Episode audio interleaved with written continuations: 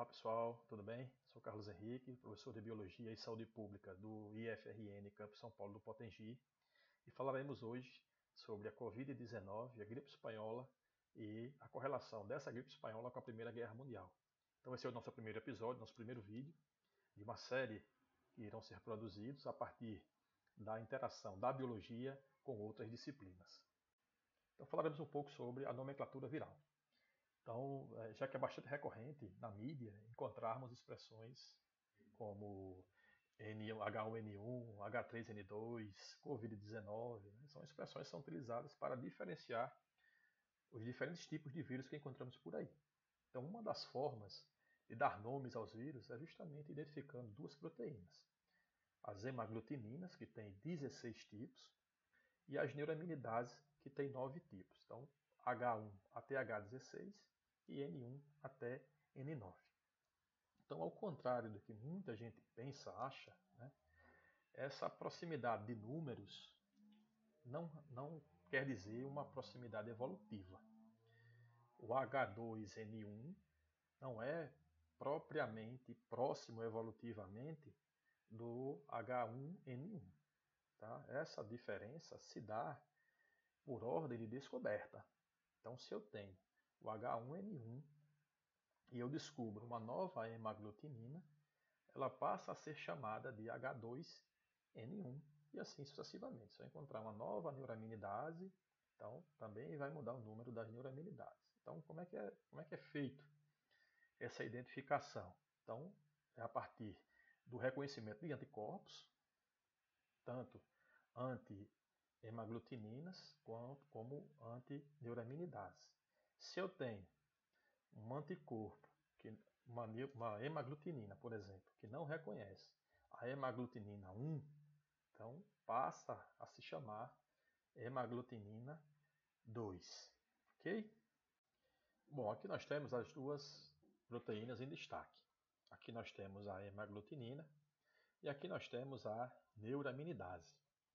Então, em comum, as duas têm a função de se ligar a uma proteína presente na membrana da célula hospedeira, né, que é chamada ácido ciálico. Então, levando para o lado da hemaglutinina, ela vai se ligar a esse ácido ciálico, que é essa porção verde aqui, tá? E a estrutura vai ser endocitada pela célula e colocada dentro de uma vesícula tá? uma vesícula digestiva que vai lançar ali, vai diminuir, na verdade, o pH dessa vesícula na intenção de dissolver o, o material que acabou de entrar na célula. Com a diminuição do pH pela vesícula, a, a hemaglutinina ela vai mudar a sua forma, expondo essa nova área aqui que está em vermelho. Tá? Então essa, essa nova ligação vai fazer com que agora o vírus que estava presente dentro da vesícula possa sair da vesícula. É uma forma fantástica de parasitismo, já que o vírus ele cria mecanismos para se defender de qualquer ação da, da célula. Tá? Então, e, e a partir daí, essa, esse vírus faz o seu mecanismo, tá? replicando, e produzindo novos vírus a partir do mecanismo celular da célula, dessa célula hospedeira. E a neuraminidase. Então a neuraminidase ela também tem essa função de se ligar ao ácido ciálico.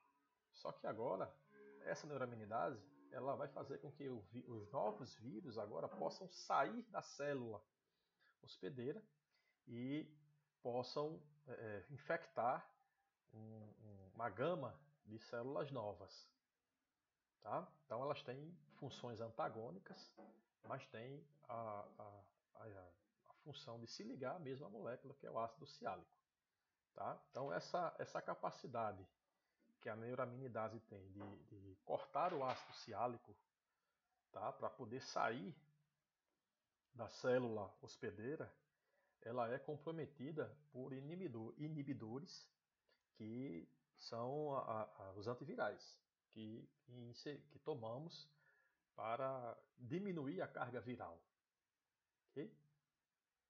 Então iniciaremos nosso assunto sobre gripe espanhola associada à Primeira Guerra e o Covid-19, tá? fazendo aqui a relação. Né? A primeira, primeira pandemia do século XXI ela ocorreu em 2009 2010, que foi um vírus de gripe, influenza tipo A, H1N1. Né? Antes, no século XX, obtivemos três pandemias em intervalos de várias décadas. Tá? É, a mais grave delas, é, contada em várias, vários livros, vários registros, nós temos a gripe espanhola, que também era um vírus tipo influenza tipo A, H1N1, e ficou sendo chamada de gripe espanhola. Tá? Nós, nós, iremos falar um pouco sobre o termo gripe espanhola um pouco mais à frente, tá? e tem números estimados aí de 20 a 50 milhões de mortos no, no ano de 1918 e 1919. Então nós tem, também temos pandemias mais leves, como a, a, a gripe asiática, tá? que aconteceu em 1957, 58. E, e em 68 nós tivemos a gripe Hong Kong, que era também um tipo, influenza tipo A, H3N2, tendo, sendo estimados aí o número de 1 a 4 milhões de mortes. Bom, não há como falar de gripe espanhola sem não, se não contextualizarmos com a Primeira Guerra Mundial. Então, para isso, vou chamar quem entende do assunto, o professor Kleber Gavião, professor de História do Instituto Federal, e que vai dar essa palhinha para vocês. Valeu? Aqui, ó. Olá, pessoal. Meu nome é Kleber, professor de História. É... Eu estou aqui para falar um pouquinho para vocês sobre é, alguns dos elementos que ajudam a gente a entender a Primeira Guerra Mundial, né? Então, se a gente for pensar o que era o continente europeu nesse momento, né, ele vivia um período de, de paz que já perdurava há algum tempo. Né? Então, o último grande conflito que a gente vai ter nesse período era, eram as guerras napoleônicas, né, que se encerram em 1815. E se você quiser um recorte não tão longo, né, um conflito com uma expressão mais pontual, mas não menos importante, você tem a Guerra Franco-Prussiana, 70, 71, que cujo desdobramento vai ser a Comuna de Paris, né? Apesar disso, você tinha pelo menos aí por baixo quase meia meia, meio século de, de paz, né, no continente, né? Então, era um período que além da, da relativa paz, né, você tinha também é um momento muito propício para o desenvolvimento científico, para o desenvolvimento das artes, da cultura, da ciência e por aí vai, né? Uma série de teorias no campo da física, da biologia, é, da química. Você tem a, todas as discussões relacionadas à teoria de Darwin, né? Que já se desdobrava. Você tem o surgimento da psicanálise. Você tem uma série de invenções tecnológicas, exposições científicas, feiras e por aí vai, né? Então, entretanto, né? Apesar da da situação da Europa, né, deixar entender que a ideia de progresso, né, de progresso científico, progresso humano ou progresso da humanidade fosse uma, uma fator inevitável, né, você tinha, apesar disso, né, uma série de outros elementos né, que estavam estavam é, é, subterraneamente, né? Então, é, apesar desses fatores deixarem a impressão de que havia uma grande marcha da civilização em curso, que não podia ser parada, né? É, os elementos que vão dar origem à Primeira Guerra Mundial eles já estavam lá. Eles estavam adormecidos, mas eles estavam lá. Então, o primeiro elemento que eu destacaria, né, que ajuda a entender a emergência da Primeira Guerra, é todo um conjunto de movimentos, sentimentos e por que não talvez dizer ressentimentos de caráter ultranacionalista que vão aparecer nesse período. Né? Então você tem a emergência de um discurso pan-germânico, né, a unidade dos povos germânicos, capitaneado principalmente por, uma, por um Estado-nação novato aí no jogo das potências, que era o Estado-nacional alemão, né, muito orgulhoso do, do seu grande potencial militar, do seu potencial é, de destruição com seu exército, muito cioso dos seus valores nacionais. Né? Então, é, você tem aí, juntamente com esse discurso é, pan-germânico, você tem também um Estado alemão emergente, que vai ter um papel ativo né, nas principais é, é, crises diplomáticas que vão se suceder até o desenrolar da guerra. Né? Você vai ter também um, um, um, um, elemento, né, que é um movimento, né, um discurso do chamado também pan-eslavismo. Né? É, os povos eslavos, né, que eram é, é, conjunto de populações é, bastante variadas, né, mas que afirmavam uma, uma unidade étnica ali no, no conjunto da Europa, também vão se organizar em torno desse discurso de unidade, né, de que os povos eslavos constituíam um só.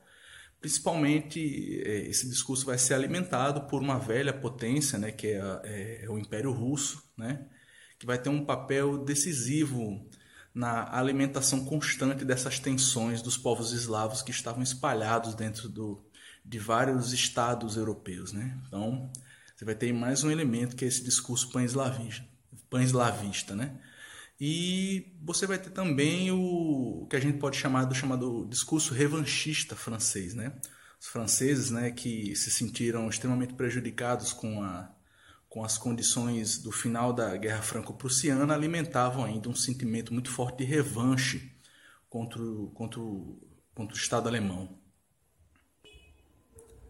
Além disso, você, além desse sentimento, né, desses sentimentos ultranacionalistas, né, você vai ter todo um conjunto de disputas, né, do contexto do colonialismo pelos territórios da África e da Ásia. Então, todas essas potências que vão estar futuramente envolvidas na Primeira Guerra Mundial, elas tinham domínios coloniais espalhados aí pelo mundo africano e asiático.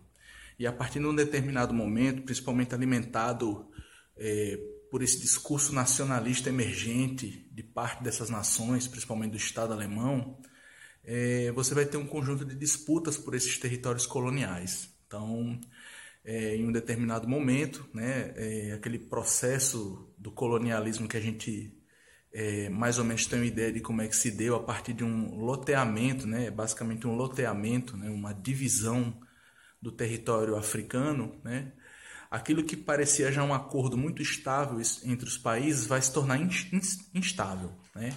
Então, vai acontecer também um conjunto de disputas por esses territórios coloniais, de sabotagens diplomáticas, de alimentação de conflitos locais né, e por aí vai. Então, é, as disputas pelo território colonial vão ser também um forte ingrediente para a emergência da Primeira Guerra. Elas vão potencializar o clima de hostilidade entre, entre vários desses países que vão estar envolvidos na guerra. É, e por fim, a gente pode falar, é, hoje talvez a, a, a cobertura desse bolo todo, né? É um o discurso, né? Não só um discurso, ele vai ser convertido em prática, que é um discurso de caráter militarista que vai surgir, né? É, a partir do final do século XIX, início do século XX, com toda uma gama de desenvolvimento técnico, científico, né? A produção da, das tecnologias de morte, né? Como é, armas, metralhadoras, pistolas, granadas, tanques, né, morteiros de longo alcance, por aí vai, elas vão se potencializar. Né? Então, todos aqueles benefícios da Revolução Industrial que foram revertidos para as mais diferentes áreas da, da produção, né? também estavam sendo revertidos para a guerra. Né? E junto com essa ampla produção de armamento, nessa essa corrida armamentista, né? havia um discurso né, junto a essa corrida armamentista de que só uma guerra né, era capaz de separar os fracos dos fortes. Né? Então, a partir de uma, de uma péssima interpretação da teoria darwinista, né, a guerra passa a ser vista como um elemento que é, determinava a sobrevivência dos estados. Então, só a guerra resolveria conflitos né, que a diplomacia não era capaz de resolver. Então, junto a esse sentimento ultranacionalista, né, vai se alimentar um discurso é, é, militarista dentro dos países. Né? Então, a ideia do orgulho ao servir ao exército, de lutar em uma batalha, de morrer no campo de batalhas, vão ser sentimentos que vão ser muito comuns no decorrer da Primeira Guerra. Né? Então, é, há vários relatos, se a gente for procurar as fontes por aí, pelo, pela internet, não é difícil de achar, relatos de diários de soldados que é, se alistavam para a Primeira Guerra Mundial extremamente orgulhosos do seu papel, de que a guerra os transformaria em homens e por aí vai. E aí, quando chegavam na guerra, eles começavam a narrar um quadro completamente diferente. Né? Então, é, esse discurso do militarismo também vai ser extremamente potencializado né, como um dos fatores para a emergência da Primeira Guerra Mundial. Então, se a gente quisesse resumir, eu resumiria os fatores que é, ajudam a gente a compreender a Primeira Guerra, como é, a emergência de, de ressentimentos de caráter ultranacionalista, as disputas coloniais dentro do território europeu e principalmente, é, e por fim, né, não principalmente, mas por fim, a emergência de um discurso militarista, belicista, né, que vai alimentar essa sanha, essa vontade de fazer guerra dentro do continente europeu. Bom, então trazendo para o nosso contexto, já que falaremos também de, de Brasil, é, vamos trazer o contexto da Primeira Guerra para o Brasil e tentar associá-la com a gripe espanhola também nesse contexto histórico. Para isso, vou também chamar uma outra pessoa que também conhece muito bem do assunto, que é o professor Júlio César, também professor de História lá do Instituto Federal. Ok? Olá, Júlio. Olá, pessoal. Eu me chamo Júlio César, sou professor de História do IFRN Campo São Paulo do Potengi e vou falar para vocês um pouquinho sobre a atuação do Brasil na Primeira Guerra Mundial e as consequências é, da, da, guerra para o Brasil, além dos impactos da gripe espanhola por aqui. Né? Primeira coisa que a gente tem que entender é que o Brasil se mantém neutro na guerra, na Primeira Guerra Mundial, até o ano de 1917. É, a Primeira Guerra ela vai de 1914 até 1918, então o Brasil só entra no conflito, só abandona essa posição de neutralidade em 1917 ou seja, no penúltimo ano da guerra. E por que, que, isso, que isso se dá? Isso se dá porque é, ao longo do ano de 1917, o Brasil, é, o Brasil teve navios que foram atacados por submarinos alemães.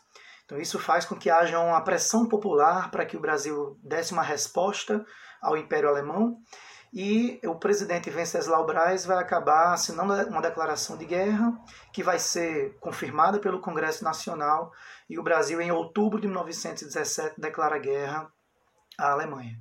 Outra razão que pode ser apontada para essa entrada do Brasil no conflito é o próprio alinhamento diplomático do Brasil com os Estados Unidos, algo que vinha acontecendo desde o final do século XIX, quando foi proclamada a República.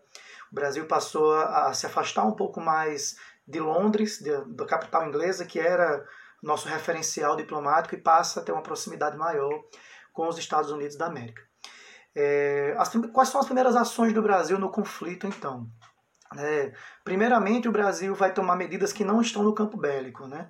mas sim que se referem ao, aos, é, aos alemães que residiam aqui no Brasil.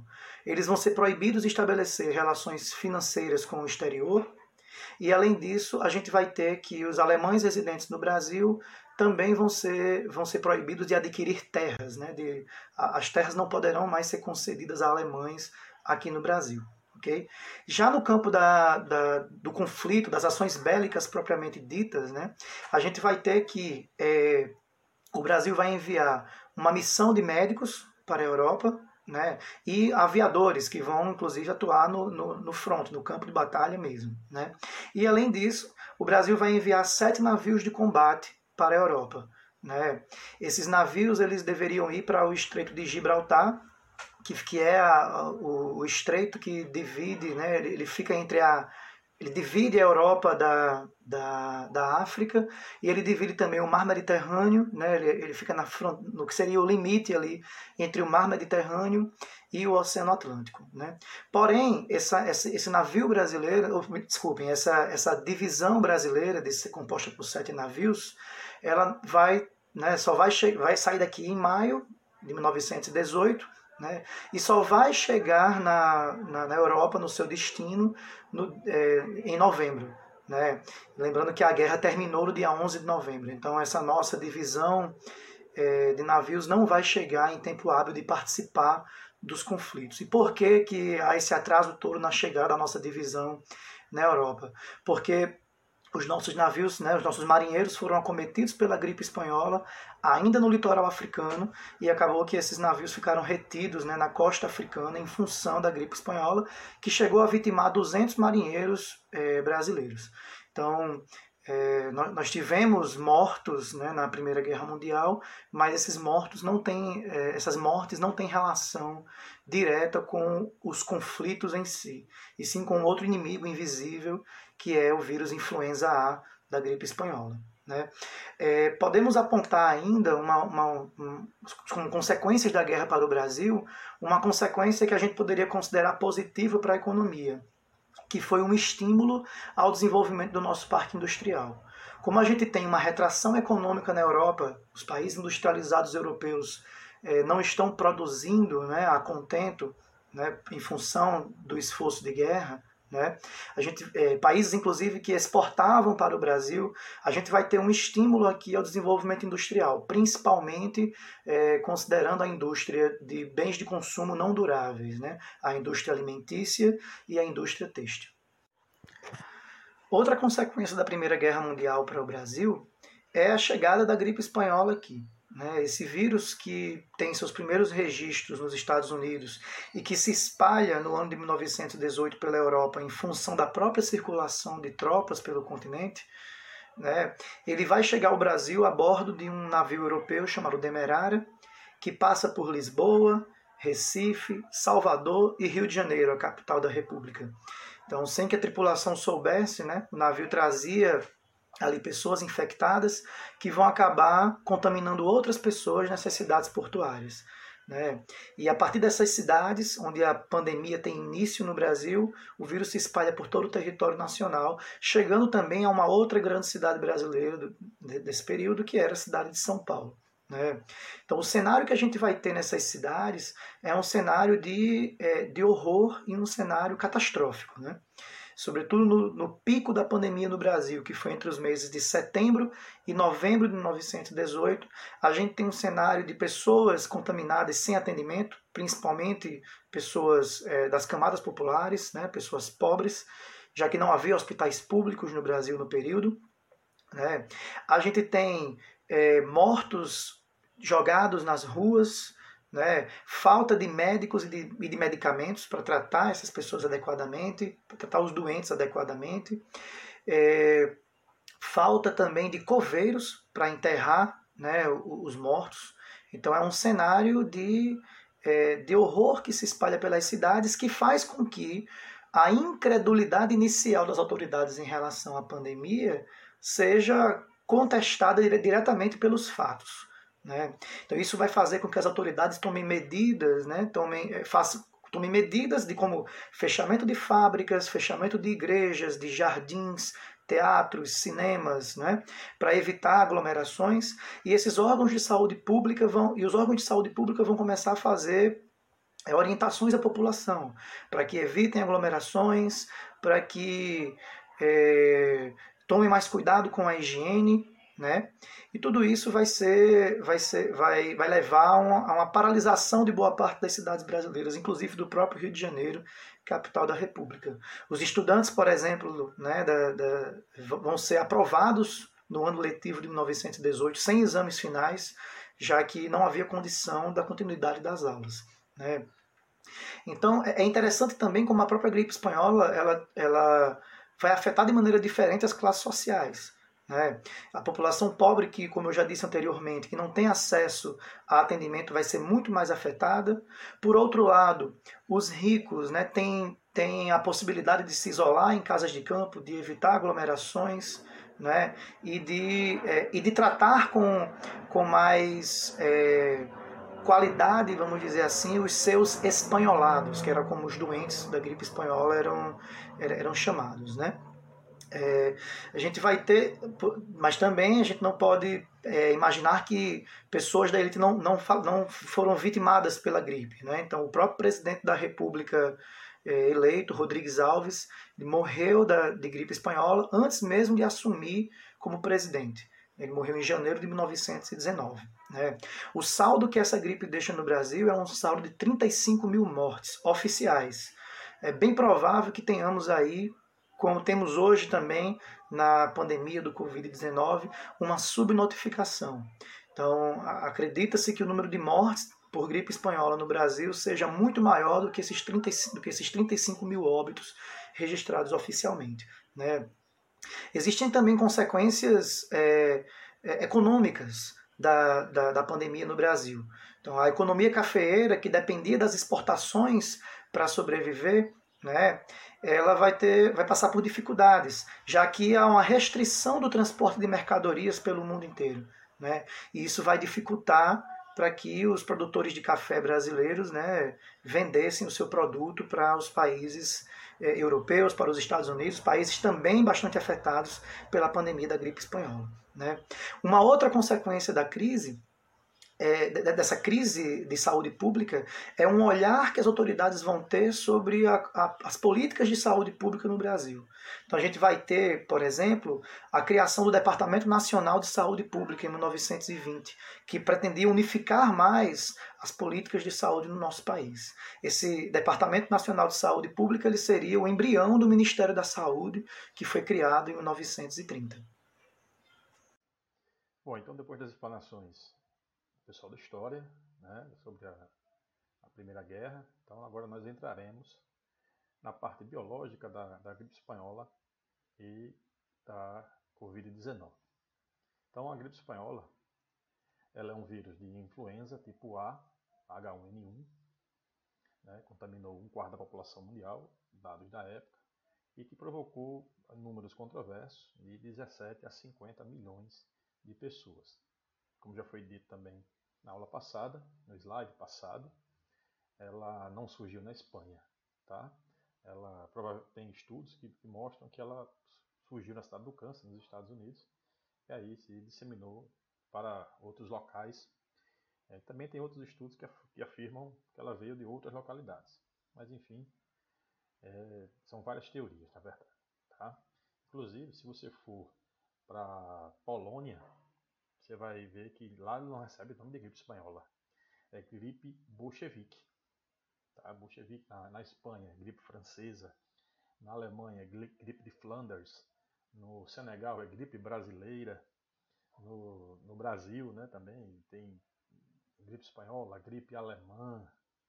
Tá?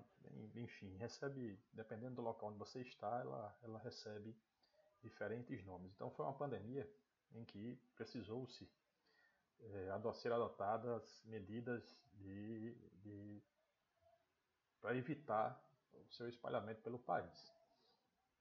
Tá?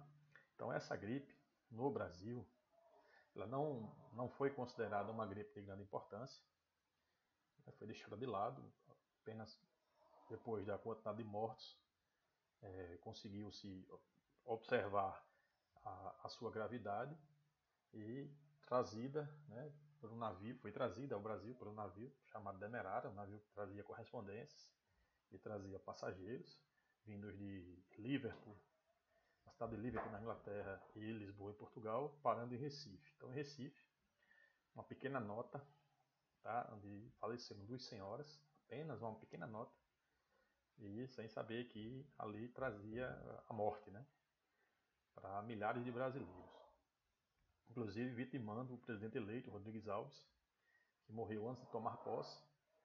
Então, como ele morreu antes de dois anos de mandato, assumiu o vice, o Delfim Moreira, que convocou novas eleições. Então, é importante é, frisarmos aqui a questão da atuação do Carlos Chagas, que um pesquisador bastante viajado, inclusive trouxe a, a, a ideia de quarentena nos Estados Unidos. Ele aconselhava que os passageiros, as, as, tripulações de navios permanecessem nos portos por um período, né, que era uma quarentena, na verdade, para que pudesse ser observado se eles não estavam infectados. Então, essa, essa pandemia do, da gripe espanhola, ela trouxe uma, uma, uma, uma coisa boa, né, que às vezes não vemos no meio de tantas mortes, tantas desgraças, ela trouxe uma coisa boa, que foi o, o pensamento, na época, o pensamento político, de implementação do sistema de saúde, amplo e gratuito. Por quê? que naquela época não se tinha ainda o Ministério da Saúde, que foi aparecer é, na época do Getúlio Vargas. Então o que se tinha era dinheiro público sendo investido em casas de saúde. Então eram essas casas de saúde, eram poucas, que recebiam esses doentes, recebiam uma pequena quantia do governo para que pudessem funcionar. Né? Então acredita-se que essa pandemia tenha sido um, a semente do SUS, que só foi aparecer, o SUS só foi aparecer após a Constituição de 1988.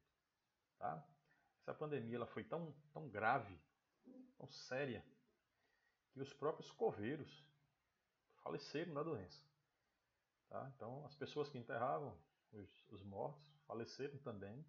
Tá? E o governo precisou, é, infelizmente, chamar presidiários para que trabalhassem como coveiros. Tá? Inclusive, também tem uma história do time do Fluminense, que, num, torneio do Campeonato Carioca, eles foram impedidos de, de iniciar a partida, porque boa parte do seu elenco estava tinha adoecido, inclusive sua principal estrela do time havia falecido da doença. Tá? Então o jogo terminou WO para a equipe adversária. Então, dentre as medidas de prevenção à, à gripe espanhola, é, nós temos aqui alguns relatos, tem aqui a, o panfleto distribuído na época, que está aqui melhor visualizado. Vou ligar aqui a câmera do, do computador, para que todos possam observar. Tá? Então, alguns conselhos que são bem semelhantes aos que temos hoje. Tá? Então, é, evitar aglomerações, é, principalmente à noite, não fazer visitas, tomar cuidados higiênicos com nariz e garganta, evitar toda a fadiga e excesso físico. É, o, o, doente precisar procurar nos primeiros sintomas repouso, ok? É, a questão das visitas, né? É, evitar perto de, ficar de perto de pessoas doentes, as pessoas idosas é, precisam ter maior cuidado. Então, se assemelha muito ao que temos hoje. Né? O isolamento social ele tem também muita, muita semelhança com, com, esta, com essas dicas. Isso né, em 1919, no finalzinho ali de 1918, 1919. Okay? Bom, falar um pouquinho agora do, do Covid-19, tá? um pouquinho das características do vírus e depois falaremos com mais detalhes no próximo slide. Vou tirar aqui a câmera do computador para visualizarmos melhor o slide. Então, o Covid, o vírus é chamado de SARS-CoV-2 e a doença é o Covid-19 tá? porque foi descoberto, é um coronavírus descoberto em 2019, que tem origem na cidade de Wuhan, na China, no mercado de peixes, onde se consome grande variedade de carnes de animais silvestres também, tá? e a sua principal característica é uma doença, de doença respiratória né, grave. Tá? Então, nós temos outros coronavírus que já apareceram, que é o SARS-CoV em 2002 e, os, e o MERS-CoV em 2012, Tá? Esse, esse coronavírus ele tem, é, ele é um ribovírus, porque ele é, ele é feito de RNA, seu material genético é RNA de fita simples, claro, né? E de, fita, e de cadeia positiva. Então, por ser de cadeia positiva, ele tem a função de atuar diretamente na síntese proteica para a formação de novos vírus. Tá? Lembre-se que o, o de fita negativa ele tem um trabalho maior, né? Então ele vai produzir fita positiva, o RNA negativo vai produzir uma fita positiva, para essa fita positiva produzir outra fita positiva e atuar na síntese proteica. O positivo, ele produz uma fita negativa, essa fita negativa produz outra positiva para produzir a síntese proteica. Tá bom? Então, essa é a função da essa é a diferença da da fita de cadeia positiva e da cadeia negativa. Tá? Então, essa montagem, essas proteínas virais novas feitas pela célula hospedeira, lembre-se que a célula invadida, célula invadida, ela é, é específica. O vírus ele tem uma especificidade. para cada célula que ele vai invadir. Tá? Essa montagem, essa montagem viral, ela é feita no retículo endoplasmático e no complexo de Golgi dessa célula hospedeira. Ok? Com relação às manifestações do, do, do vírus no, nos pacientes, as manifestações clínicas do coronavírus. Então, é, é um aspecto que se assemelha muito ao resfriado, tá? porque afeta a, a, as vias aéreas, tá? pode, inclusive, nas formas mais graves, transformar em uma pneumonia. Tá? É, pesquisando é, sobre, sobre a doença, os dados mais atuais, eles, é, os sintomas clínicos são principalmente respiratórios, principalmente respiratórios, né, e o paciente pode apresentar, além na, problemas na respiração, dificuldades em respirar, febre, tosse e coriza. Tá? Então, essa, essa dificuldade em respirar ela, ela é, em alguns pacientes, bastante grave. Por isso, a presença de respiradores no tratamento desse, dessas pessoas. Tá? Então, essas é, infecções respiratórias elas são classificadas em três tipos. As brandas, né, que os sintomas são, são mais simples. As moderadas de curta duração, essas é, brandas e moderadas de curta duração são aquelas em que você pode se tratar em casa. Tá? E as infecções graves são aquelas que você precisa ir para o respirador, que é o quadro de, de alto risco, e para as pessoas do grupo de risco também.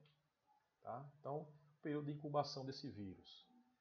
O período de incubação é o período em que o vírus penetra no organismo e, a partir daí, ele vai infectar as células. Tá? Então, esse período de incubação do coronavírus, ele vai de 7 dias, de 2 a 7 dias e pode chegar até 14 dias. Por isso que muitas quarentenas elas são feitas a partir de 14 dias. Tá? É, o período de transmissão desses vírus é, é principalmente quando persistirem os sintomas. Só que, em alguns casos, essa transmissão acontece por pessoas que não apresentam os sintomas, o que é o perigo. Então você pode ter uma, uma, uma infecção branda, tá?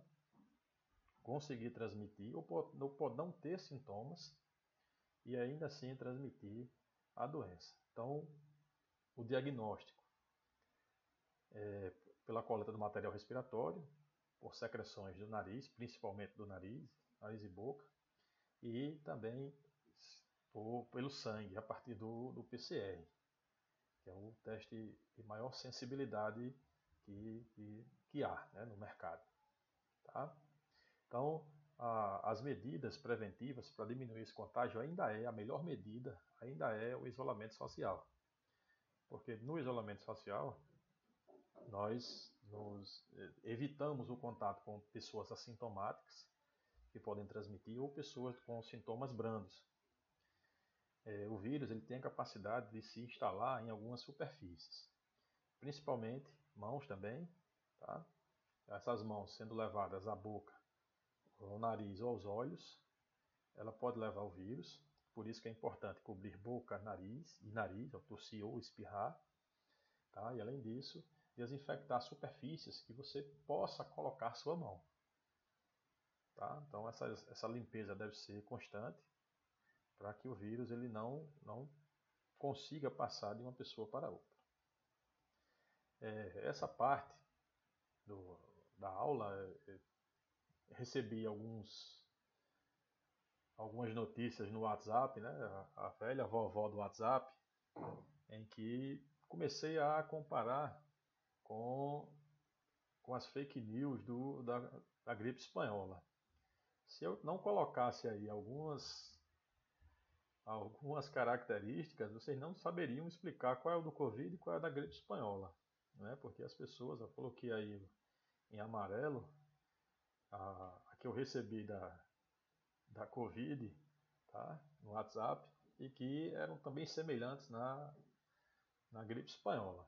Tá? Então, era um castigo de Deus, castigo aos pecadores, né? à humanidade que estava pecando muito. Então, houve essa, recebi essa, essa mensagem. Né? Então, na gripe espanhola, a fake news que rolava na gripe espanhola é que o vírus ele era engarrafado pelos alemães, né, já que eles tinham um grande poderio de submarinos, eles engarrafavam esse vírus e jogavam esses vírus pelos submarinos. Né? Então, essas garrafas elas iam até as praias, algum desavisado abria, achando que tivesse algum, algum recadinho aí de alguém, perigo. Quando abria, respirava o vírus e ficava doente. Então tinha essa, essa história. Né? Então, é, também tratamentos bem, bem estranhos, como por exemplo, água quente com vinagre. Essa água quente com vinagre também recebi da, da Covid. Tá? Também recebi. Receita com várias infusões, né? com, com receitas com coco, óleo de coco, tá? Até óleo consagrado também, óleo, óleo sagrado aí. E a, a, talvez a fake news mais, mais interessante é a questão da aguardente, né? de acordo com o Museu da Cachaça, a, a cachaça com mel e limão, ela prevenia do, do, do vírus, né? havia uma prevenção nessa, essa parte. Então, a do Covid, por incrível que pareça, todas essas essas fake news aí eu recebi do WhatsApp, tá? Recebi por, por aplicativo de mensagem. Então, quem aqui não viu que o vírus foi produzido em laboratório, né, que o gargarejo com água quente, sal, é, eliminava o vírus, a, a questão do alho e do azeite, também. E essa aí também é dos três comprimidos de aspirina dissolvidos em suco de limão fervidos com mel. Então, se a pessoa não morrer de Covid, morre dessa mistura aí. Tá? Então, só para ilustrar que fake news não é uma, uma, exclusividade de hoje. Já existia, hoje bem mais, né? As redes sociais, elas é, potencializaram essas fake news. Então, gente, é, chegamos aqui ao fim da nossa, da nossa aula. Tá? Queria agradecer aos professores de História, ao Júlio e ao Kleber, pela presença nessa, nessa aula que foi feita com muito carinho. Peço desculpas se é, o barulho não ajudou. É, eu, eu, moro perto de dois hospitais do batalhão da polícia, então sempre aparece aí uma uma viatura, uma ambulância levando gente, né, levando pessoas para vários lugares. Mas agradeço. Então esse é o nosso primeiro episódio de outros que virão. Então vou colocar aqui no, nessa página rede social e espero que vocês continuem assistindo tá? e compartilhem, né? compartilhem, estudem bastante. O período de pandemias né? é, é bastante proveitoso ficar em casa e se concentrar para estudar, tá? Então conto com vocês para o próximo. Um abraço e até mais.